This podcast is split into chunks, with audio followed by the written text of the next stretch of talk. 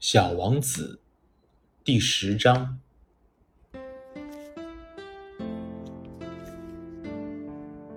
啊，小王子，就这样，我逐渐懂得了你那忧郁的生活。过去相当长的时间里，你唯一的乐趣就是观赏那夕阳西下的温柔晚景。这个新的细节，是我在第四天早晨知道的。你当时对我说着：“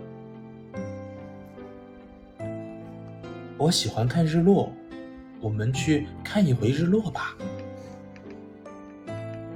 嗯，可是得等着。等什么？等太阳落山呢？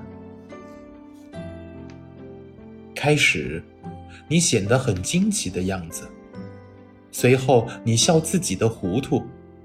你对我说道：“哈 哈啊，我总以为是在我自己的家乡呢。”确实，大家都知道，在美国是正午时分。在法国，正夕阳西下，只要在一分钟内赶到法国，就可以看到日落。可惜法国是那么的遥远，而在你那个小行星上，你只要把椅子挪动几步就行了，这样，你便可以随时看到你想看的夕阳余晖。一天，我看见过四十三次日落。过了一会儿，你又说道：“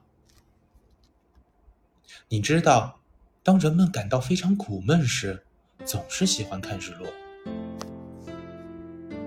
一天四十三次，你怎么会这么苦闷呢？”